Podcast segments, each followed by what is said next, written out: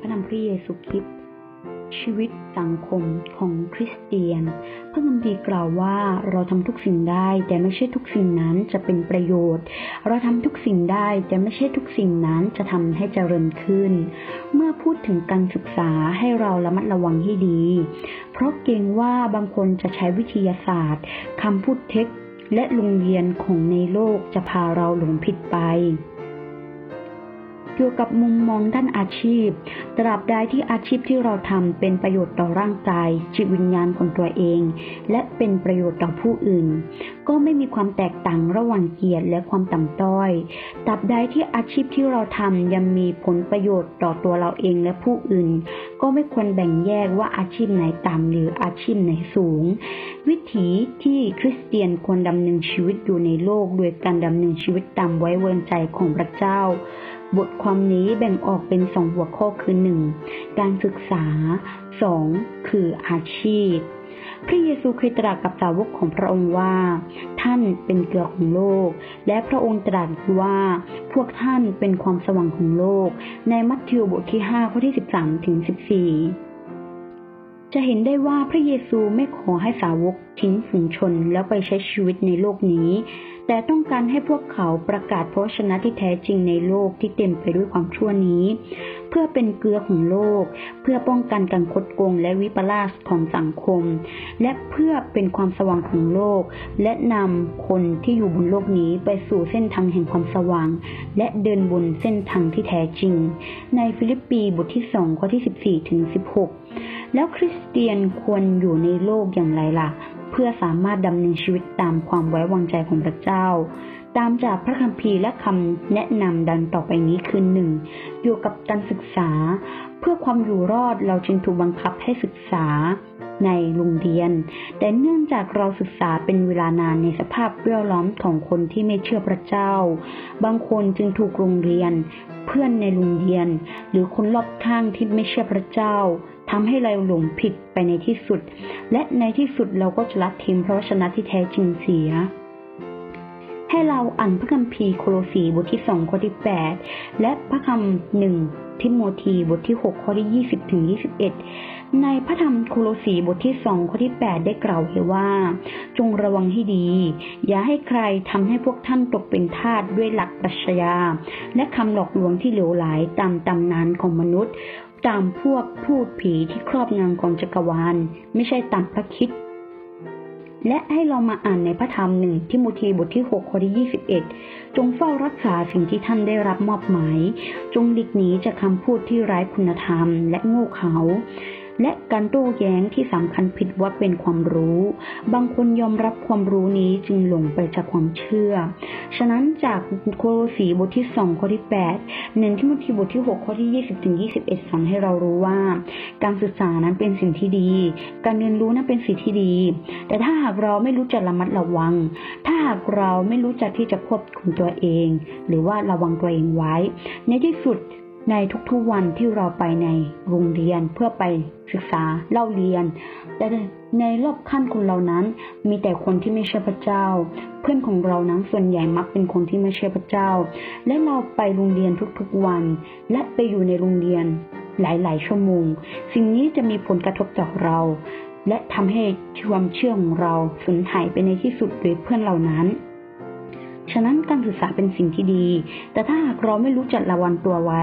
เราก็อาจจะถูกคนเหล่านั้นที่ไม่เชื่อพระเจ้า ฉุดเราลงไปและไม่เชื่อพระเจ้าในที่สุดนั่นเอง ดังนั้นตั้งแต่สมัยโบราณมาแล้ว คริสตจักรของเราจะไม่เคยขัดแคลนผู้คนที่จะต่อต้านจากการศึกษา อาจจะกล่าวได้ว่า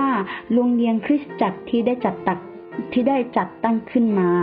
เพื่อที่จะปกป้องความศรัทธาความเชื่อของคนหนุ่มสาวในคริสตจักร อย่างไรก็ตามจากคำจากพระคัมภีร์ไม่สามารถเห็นได้ว่า ผู้เชื่อไม่ควรเรียนในโรงเรียนตราบใดที่พวกเขาเชื่อว่าทุกสิ่งคือการถวายเกียรติแด่พระเจ้าเท่แท้ และเป็นประโยชน์แก่ผู้คน ไม่เพียงแต่การเรียนรู้ไม่เป็นอันตรายต่อเขา แต่เขายังสามารถนำความรู้นี้ไปประยุกต์ใช้กับเรื่องของความเชื่อ ฉะนั้นจากตรงนี้เราสามารถเห็นได้ว่า ถ้าหากเรารู้จักที่ระมัดระวังตัวเอง เราเรียนรู้เป็นสิ่งที่ดี การเรียนรู้นั้นถ้าหากเรารู้ว่าเรามั่นใจว่าการเรียนรู้กันไปโรงเรียนในทุกๆวัน จะไม่ส่งผลกระทบต่อความเชื่อของเรา เราก็ควรจะไปเรียนรู้เพื่อที่เราจะได้นำความรู้เหล่านี้ไปใช้ในงานของพระเจ้า ไปประยุกต์ใช้กับเรื่องของความเชื่อนั่นเอง วันนี้ดิฉันเลยอยากจะยกตัวอย่างสัก สักสามตัวอย่างต่อไปนี้ให้กับท่านกระชนได้ฟัง ก็คือหนึ่งเราจะยกตัวอย่างหมายถึงโมเสสโมเสสเรียนรู้วิชาการทั้งหมดของชาวอียิปต์ในกิจการบทที่ 7 ข้อที่ 22 อียิปต์เป็นประเทศที่มีอารยธรรมมากที่สุดในยุคปัจจุบัน โมเสสได้รับจัดสรรและได้รับการคัดเลือกจากพระเจ้า แต่เดิมเขาเป็นคนอิสราเอลแต่กำเนิด แต่ลูกสาวของกษัตริย์อียิปต์ได้รับเขามาเลี้ยงเป็นลูก เขาได้เรียนรู้ความรู้ทุกอย่างในประเทศอียิปต์ด้วยภูมิหลังของเขาทำให้เขาได้รับเกียรติอันยิ่งใหญ่ในอียิปต์ แต่เขาเต็มใจที่จะละทิ้งความมั่นคงความสุขและอำนาจ เพื่อช่วยเพื่อนร่วมชาติของเขาให้พ้นจากความโหดร้ายของฟาโรห์นั่นเอง ในฮีบรูบทที่ 11 ข้อที่ 23ถึง27 กิจการบทที่ 7 ข้อที่ 24 พระเจ้าทรงยอมรับความเสียสละของเขา หลังจากที่เขาทำงานหนักถึง 40 ปี พระเจ้าเรียกเขาให้ไปพบฟาโรห์ด้วยความช่วยเหลือจากฤทธิ์อำนาจของพระเจ้า เขาได้ช่วยเพื่อนร่วมชาติทั้งหมดออกจากอียิปต์และตั้งเขาเดินบนดินแดน แห่งการกลับบ้านและก่อตั้งชาติใหม่ ในกิจการบทที่ 7 ข้อที่ 26 ถึง 36 พระเจ้ายังใช้ให้เขาได้เขียนทำบัญญัติห้าเล่ม คือปฐมกาลอพยพเลเวนิติกันดันวิถีเฉลยธรรมบัญญัติ ความสามารถของเขาในการเป็นผู้นำและงานเขียนที่เขาได้เขียนออกมาเป็นธรรมบัญญัติห้าเล่มนั้น เกี่ยวข้องกับการที่เขาได้ร่ำร่ำเรียน เกี่ยวข้องกับความรู้ที่เขาได้เรียนรู้ในอียิปต์ฉะนั้นจากตรงนี้เราสามารถเห็นได้ว่า ความรู้ ไม่ใช่เป็นสิ่งที่ผิด ถ้าหากเรารู้จักที่จะใช้มัน เหมือนกับที่ โมเสสเขาใช้ความรู้ที่เขามีนั้น เขาใช้ความรู้ที่เขาเคยร่ำเรียนในประเทศอียิปต์นั้น มาใช้ในการทำงานของพระเจ้านั่นเอง และคนที่สองที่ดิฉันจะยกตัวอย่างก็คือ ดาเนียน ดาเนียนศึกษาการเรียนรู้ของชาวเคเดีย ดาเนียนบทที่หนึ่งข้อที่สามถึงห้าและข้อที่สิบเจ็ดความเชื่อของดาเนียนมั่นคง ตั้งแต่ยังเด็ก เขามีความเชื่อที่มั่นคง รากฐานที่แข็งแรงตั้งแต่ยังเด็ก ในดาเนียนบทที่หนึ่งข้อที่แปด และต่อมาเขาก็ได้รับเลือกจากกษัตริย์ให้รับการศึกษาขั้นสูงในอาณาจักรบาบิโลน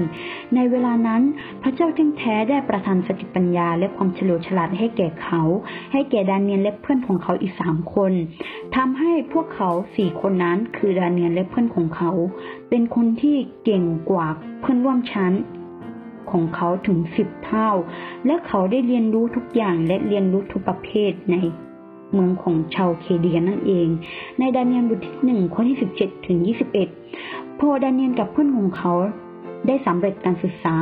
เขาก็รับใช้อยู่ในวัง ให้เราดูดาเนียลบทที่หนึ่งข้อที่สี่ เมื่อถึงรุ่นของกษัตริย์ดาริอัส เมื่อถึงวงวานสมัยของกษัตริย์ดาริอัส ดาเนียลก็จงรักภักดีต่อกษัตริย์ทำหน้าที่อย่างซื่อสัตย์สุจริต และเขาก็ไม่มีข้อผิดพลาดใด ๆ กับการทำงานให้กับกษัตริย์ จนในที่สุดเขาได้รับความโปรดปรานจากกษัตริย์ จนได้ขึ้นสู่สถาปนาหัวหน้า และกษัตริย์ก็ต้องการที่จะให้เขาเป็นผู้ปกครองประเทศนั่นเอง ในดาเนียนบทที่6ข้อที่1ถึง5เหตุการณ์นี้ที่ วกข้าราชการเห็นพอข้าราชการเห็นว่ากษัตริย์ทรงโปรดปรานดาเนียนเป็นพิเศษทำให้พวกเขาเกิดความอิจฉาริษยา กระตุ้นให้พวกเขานั้นไม่พอใจดาเนียน จนในที่สุด พวกข้าราชการนี้วางกรอบก็คือคิดแผนที่จะทำร้ายดาเนียน แต่ดาเนียนไม่ได้รับทิ้งความเชื่อ เพียงเพราะมีสิ่งอันตรายจะเกิดต่อชีวิตของเขา แต่เขายังคงอธิษฐานต่อพระเจ้าถึงวันละสามครั้ง ในดาเนียนบทที่ 6 ข้อที่6ถึง10เขาถูกโยนเข้าไปในถ้ำสิงโต แต่พระเจ้าส่งทูตสวรรค์มาป้องเขาทำให้กษัตริย์ดาริอัสยิ่งได้รู้จักกับพระเจ้าที่ดาเนียนกำลังกลับไหว้มากขึ้น และได้ออกคำสั่งให้คนทั้งประเทศเคารพและนมัสการพระเจ้าของดาเนียน ด้วยวิธีนี้ดาเนียนแต่เดิมที่มีความรู้สถานะและผู้ที่เป็นที่ซื่อสัตย์อยู่แล้ว คนต่างชาติจึงยิ่งสรรเสริญต่อพระเจ้าเท่นแท้เป็นอย่างมาก คือพระเจ้าของดาเนียน และเป็นพระเจ้าของพวกเรานั่นเอง และสิ่งที่ดาเนียนได้กระทำนี้เป็นประโยชน์อย่างมากต่อเพื่อนร่วมชาติที่ตกเป็นเฉลยในต่างประเทศด้วย ดาเนียนบทที่ 6 ข้อที่ 16 ถึง 18 ส่วนคนที่ 3 คือเปาโล เปาโลเป็นศิษย์ของกามาลิเอล ในกิจการบทที่ 22 ข้อที่ 3 กามาลิเอลเป็นครูที่โดดเด่นที่สุดในยุคนั้น และเป็นที่เคารพนับถือของทุกคน ในกิจการบทที่ 5 ข้อที่ 34 ถึง 40เปาโลได้รับการแสสอนภายใต้โรงเรียนของเขา และกลายเป็นนักวิชาการที่มีชื่อเสียง ความรู้ของเขา มากจนผู้ว่าราชการเฟนทัสรู้ ในกิจการบทที่ 26 ข้อที่ 40 ขอไปการในกิจการบทที่ 26 ข้อที่ 24 กิจการบทที่ 26 ข้อที่ 24 แต่ก่อนที่เขาจะยอมรับพระผู้ช่วยให้รอด ความรู้ของเขาเพียงแต่ทำให้เขายินพยอง ในหนึ่งโครินบทที่ 8 ข้อที่ 1 กิจการบทที่ 9 ข้อที่ 1 และข้อที่ 2 แต่ในที่สุดพระเยซูก็ทรงตัดสินใจ ด้วยตัวเองที่จะเลือก เปาโลมาเป็นคนรับใช้ของเขา ที่จะเลือกเปาโลมาเป็นคนทำงานของพระเจ้านั่นเอง และหลังจากที่เปาโลเองก็เตรียมใจที่จะถวายพระชนะแห่งความชอบธรรม ภาชนะแห่งความชอบธรรมของตัวเองแล้ว เขาก็ได้รับความโปรดปรานจากพระเจ้า และกลายเป็นหนึ่งในผู้ปฏิบัติงานที่สำคัญที่สุดของพระเจ้าในยุคอัครสาวก และเผยแพร่พระกิตติคุณให้คนต่างชาติ พระเจ้ายังทรงเปิดเผยความลึกลับที่พระองค์ทรงซ่อนไว้จากคนยุคเก่า และใช้เขา คือใช้เปาโลให้เขียนไว้ในงานเขียนของพระเจ้าไว้อย่างชัดเจน และเก็บไว้เป็นหนังสือศักดิ์สิทธิ์ในโรมบทที่ 16 ข้อที่ 25 กาลาเทียบทที่ 1 ข้อที่ 11ถึง12 องตรัสว่าเพราะเหตุนี้พวกธรรมจารย์ทุกคนที่ได้เรียนรู้ถึงแผ่นดินสวรรค์แล้ว ก็เป็นเหมือนเจ้าของบ้านที่เอาทั้งของใหม่และของเก่าออกจากครันของตน ในมัทธิวบทที่ 13ข้อที่ 52 ในบ้านหลังใหญ่ไม่ได้มีแต่ภาชนะทองและภาชนะเงินเท่านั้น แต่มีภาชนะไม้และภาชนะดินด้วย บางอย่างเป็นภาชนะพิเศษ บางอย่างก็เป็นภาชนะธรรมดา ถ้าใครชำระตัวเองให้ซึ่งชำระให้บริสุทธิ์แล้ว เหมาะที่ จ้าของจะใช้เป็นประโยชน์และพร้อมสำหรับกันดีทุกอย่าง ในสองทิโมธีบทที่สองข้อที่ยี่สิบถึงยี่สิบเอ็ดอย่าลอดเลียมแบบอย่างคนในยุคนี้ แต่จงรับการเปลี่ยนแปลงจิตใจ และอุปนิสัยของท่านจึงจะเปลี่ยนใหม่ เพื่อท่านจะได้ทราบว่าพระประสงค์ของพระเจ้าจะได้รู้ว่าอะไรดีอะไรเป็นที่ชอบพระทัยและอะไรดียอดเยี่ยมในโรมบทที่สองข้อที่หนึ่งถึงสอง ฉะนั้นจากขั้นต้นที่ดิฉันได้แบ่งปันให้กับธรรมิกชนไปนั้นทำให้เรารู้ว่าการศึกษาเป็นสิ่งที่ดี ถ้าหากเรารู้จักที่จะไม่ให้การศึกษามาทำลายความเชื่อของเรา ฉะนั้น ถ้าวันนี้เรามั่นใจว่าการศึกษาจะไม่ทำลายชีวิตของเรา จะไม่ทำลายความเชื่อของเรา เราก็ควรจะขยันหมั่นเพียรเรียนต่อไป เพื่อที่จะนำความการที่เราได้ศึกษานี้ ความรู้ที่เรามีนี้ไปต่อยอดต่อการเผยแผ่พระชนะของพระเจ้า และในการทำงานของพระเจ้านั่นเอง ฉะนั้นวันนี้เราจะเป็นภาชนะพิเศษ เป็นภาชนะที่บริสุทธิ์ พ้นจากความชั่ว เพื่อที่จะเป็นกันดีทุกอย่างและเหมาะสำหรับให้พระเจ้าผู้อยู่บนสวรรค์ของเราใช้เรานั่นเอง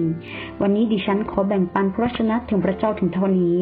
ขอขึ้นสง่าราศีแด่องค์พระผู้เป็นเจ้าผู้อยู่บนฟ้าสวรรค์ และขอให้พระคุณสันติสุขจงดำรงอยู่กับธรรมิกชนทุกคน อาเมน